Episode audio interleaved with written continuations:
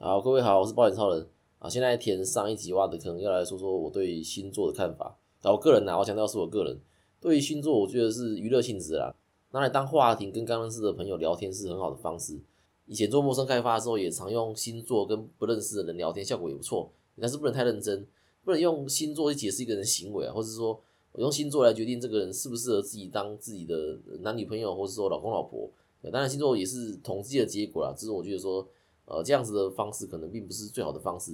就像我上一集说的嘛，每个人在不同阶段去做人格测验，都会有不同的结果了。对，但是你从星座上来看呢，诶，人生不同阶段诶会有一样的结果。而且星座的描述当然是比较模棱两可一点。那这样一个好处就是，呃，每个人看了都会觉得说很准。对我举个例子，我在 IG 上看到一篇贴文是在讲十二星座的十大性格。啊，像我是水瓶座啊，我们来看这篇贴文的水瓶座写的什么。他写天生的艺术家，与生俱来的美感。我靠，我就不相信每个水瓶座都适合当艺术家。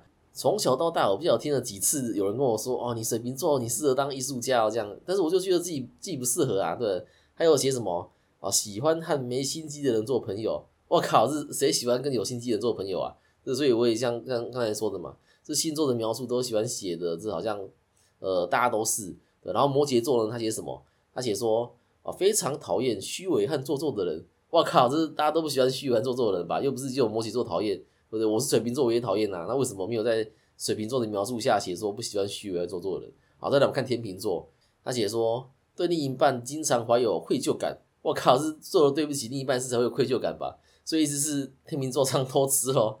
啊，太多了，后面我就不举例了，就是不然今天三十分钟到这边吐槽了。那为什么大家会觉得星座啊占卜性测验很准？这边有一个比较科学的解释。这可以去 Google 搜寻巴纳姆效应。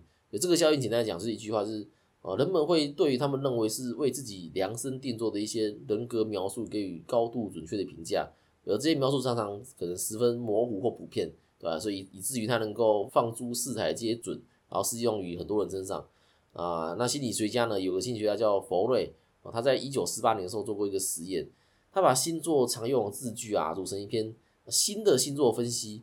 对，那内容是你祈求受到他人喜爱，却对自己吹毛求疵。虽然人格有些缺陷，大体上而言都有办法弥补。你拥有可观的未开发潜能，尚未就你的长处发挥。看似强硬严格自律的外在，掩盖着不安与忧虑的内心。许多时候，你严重的怀疑自己是否做了对的事情或正确的决定。你喜欢一定程度的变动，并在受限时感到不满。你为自己是独立思想者自豪，并且不会接受没有充分证据的言论。但你认为？对他人过度坦率是不明智的。有些时候你外向亲和、善于交际，有时候你却内向谨慎而沉默。你的一些抱负是不切实际的。好，以上就是佛瑞从星座分析拼拼凑凑出来的新内容哦。有没有发现写的很模糊？对，然后呢，他把这个内容呢给了受测试的人，问他们说这个星座分析有没有符合自己的特质？零分是完全没有啊，五分是完全符合。那结果测出来的平均分都是四点三一分，意思是大部分的人。看了这个佛瑞拼拼凑凑的分析，都觉得是在说自己。对，就像我刚刚讲的嘛，谁都不喜欢虚伪和做作的人啊。那，你不管把这个描述放在哪一个星座的分析，都是准的。对，因为大家都不喜欢虚伪做作的人嘛。那有人会说，那真的有人认真把星座当人格分析吗？哎呀，真的有，自己就遇过。我有个朋友，他在工作上跟感情上都不是很顺利。那一般人遇到这样子的情况，应该是呃客观的分析。有时候可能真的自己做的不好。那有时候可能真的是遇到天兵的主管，就遇到渣男渣女的。但是我这个朋友不是，他把一切的行为都星座角度下去分析每一个他遇到的人啊，他就是什么星座，所以他怎么怎么样哦，那个人就说了什么或做了什么哦，所以他一定什么星座的。我觉得这样就有点太超过了，就是太认真看待星座分析了。那把星座当兴趣当话题，我都觉得很好，但是不适合呃解释一个人的所有行为啊，这是我的看法。啊，上礼拜在保险业大家最关心的事就是核心妇产科帮产妇诈领保险的案子。那其中有二十三名产妇已经认罪，然后这个故事是这样子啊。呃，宏泰人寿他在理赔的过程发现，核心这间妇产科的剖产比例怎么特别高，而且全部都是胎位不正。然后又发现核心有一位医生叫做黄贵帅医生，那他曾经发过一篇文章，他说台湾产妇胎位不正的情形啊，大概是百分之五。啊，宏泰就觉得有问题嘛，就向刑事局检举。那这间医院的医师自己说。这个胎位不正的几率是百分之五，结果呢，这间医院的胎位不正的比例又特别高，对吧？难怪被人家抓到啊！那甚至有台东的产妇慕名来台北生小孩，也就是因为核心原因在诊断书上写胎位不正，那几乎各家都有受害。其中，啊，台湾人寿受害最严重，因为台湾人寿不止十时实付可以理赔，诶，手术险也可以理赔。那这个手术险是已经停售的 YSA，那 YSA 是这个商品的代号，全名叫台湾人寿一年期手术医疗健康保险附约。那它的保额最多可以到六千元。那如果你保到六千元的话呢，光这一条剖腹产呢就可以理赔十八万，因为剖腹产在这个商品里面要三十倍的倍率去算，那六千去乘以三十就十八万。哦，那加上实时付跟其他住院日的险种，对吧？像新闻中说的一张保单赔四十五万是有可能的。哦，然后这样子保单呢，呃，我买三张，等于说我一生一胎就可以领到四十五万乘以三等于一百三十五万。哦，连坐月子的钱都有了。但这样的方式在破坏保险生态啊，也是保费越来越贵的原因之一。那被起诉的不只是医生，的保险业务员跟产妇也是。其中的三名产妇啊，最后跟保险公司达成和解，啊，缴回诈领的保险费，那同时让他们依照诈领的理赔金额的百分之十。作为还起诉的处分金，就交给公库。其他五十七名产妇也许觉得自己这样没有错吧，所以就没有跟保险公司和解。那不和解，最后的走向看起来就是被起诉。那简单来说，被起诉就是会留下前科。那有的人可能会觉得说，啊，留下前科没关系，这我只要钱有留下就好。也有人说，这个有前科找工作也不好找。但是对这些产妇来说，可能他们本来就不用工作了，所以对他们来说根本也没差。那如果真的要找工作啊，除了公务员、计程车驾驶、保全老师。啊，这些工作有特别规定说不能有前科以外啊，其他工作是没有硬性规定的。对，但的确有些公司会要求你提供呃警察刑事记录证明书，也就是俗称的良民证。如果你把它提供，哦，那公司就会知道说哦你是有前科的人。但是求职的时候，公司如果没有要求提供良民证，对，基本上你只要不讲，不会有人知道你有前科。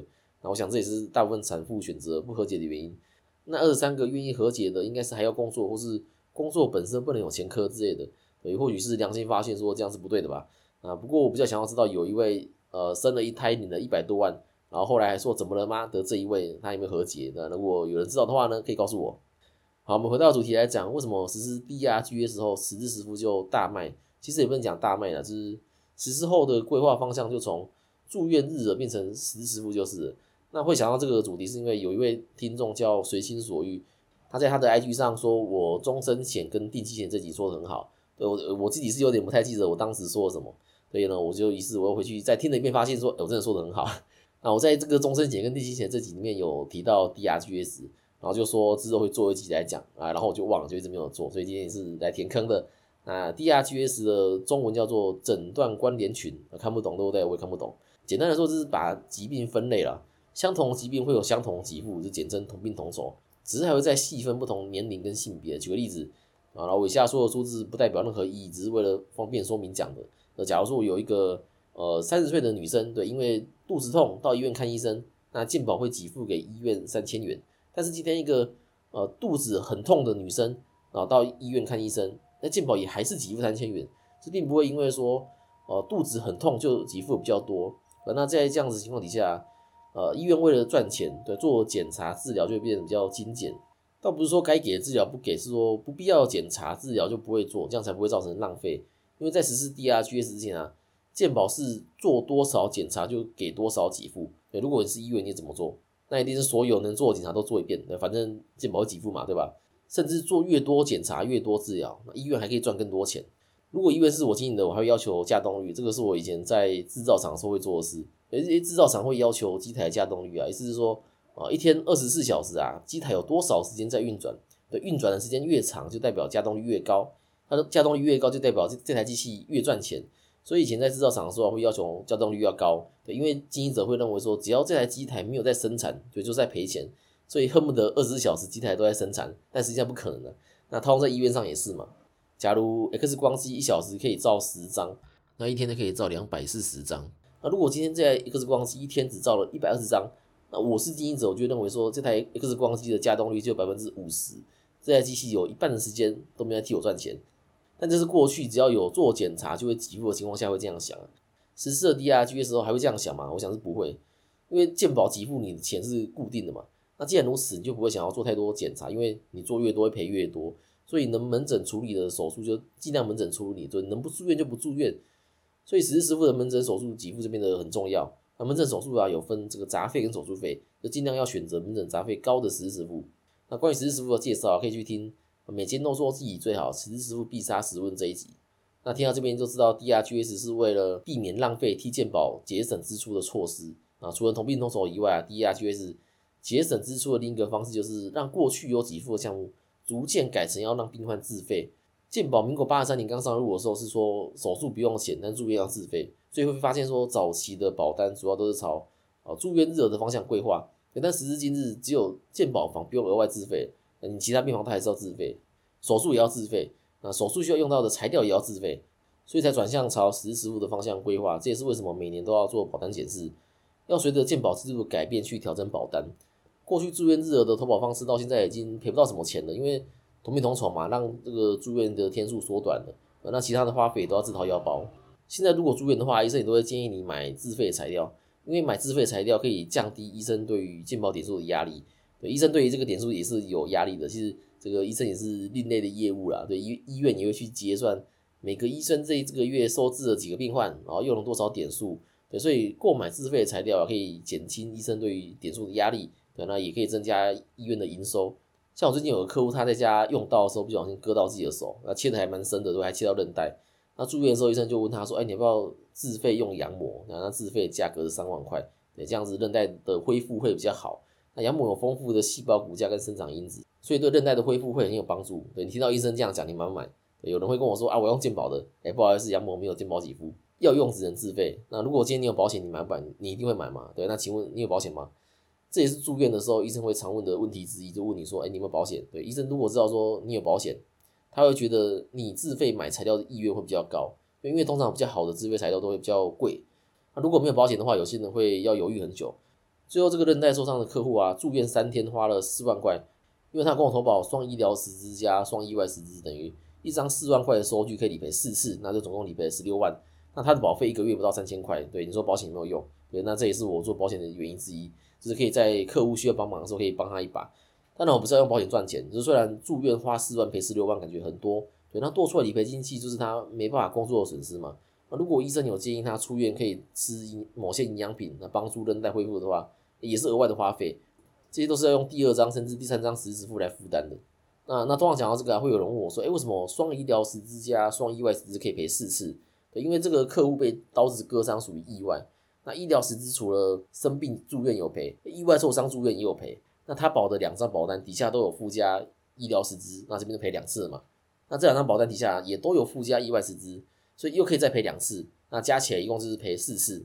现在尽管会规定一个人最多买三张医疗十支加三张意外十支，如果这个客户买好买买买了三张医疗十支加三张意外十支的话呢，可以赔几次呢？啊，答案是六次，也就可以花四万赔二十四万。好，现在知道为什么金管会要规定每个人的投保上限了吧？对，因为在没这个规定之前呢，有人保了二十张的意外十支，然后每天都在想办法受伤住院。因为他只要受伤住院花五万块，他就可以理赔一百万。这个法院是有判决可以讲的，但是我每次要做这个法院判决的主题，收听数都不太好。但是我还是强调，我没有用保险赚钱，对我没有像核心医院一样开不死的诊断书嘛，或者说编造收据，对吧？一个人三张医疗师加三张意外师资是完全合法的，对，而且我也没有要医生去写不死的诊断书，只是一直在讨论说，一个人保三张的做法可能会改变。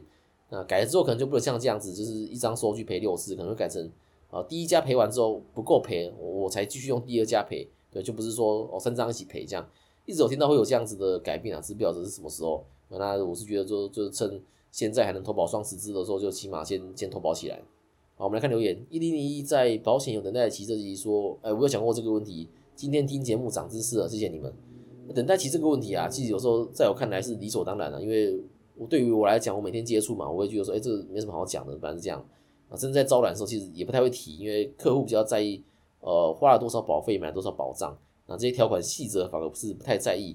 只是后来发现，这些可能我认为理所当然的事情，对客户来说可能是完全不知道的。像是可能除外责任，对不保事项，也都是很好的主题。之前讲过的停效复效也是。啊，如果有想听的主题或是想问的问题，都可以留言给我，那我都会在节目最后念出来。正确的用保险，这样风险转移给保险公司，能起到安定社会的作用。只是我跟的力量有限。那如果觉得今天这一集对你有帮助的话呢，可以把我的频道或这期节目传给你的朋友，啊，让你的朋友也找到适合自己的保险。那记得大家关注，还有五星加评论，有问题可以留言讨论。资产传承、医疗险规划或是其他保险问题，可以到 IG 跟我联络。那我们下次见啦，拜拜。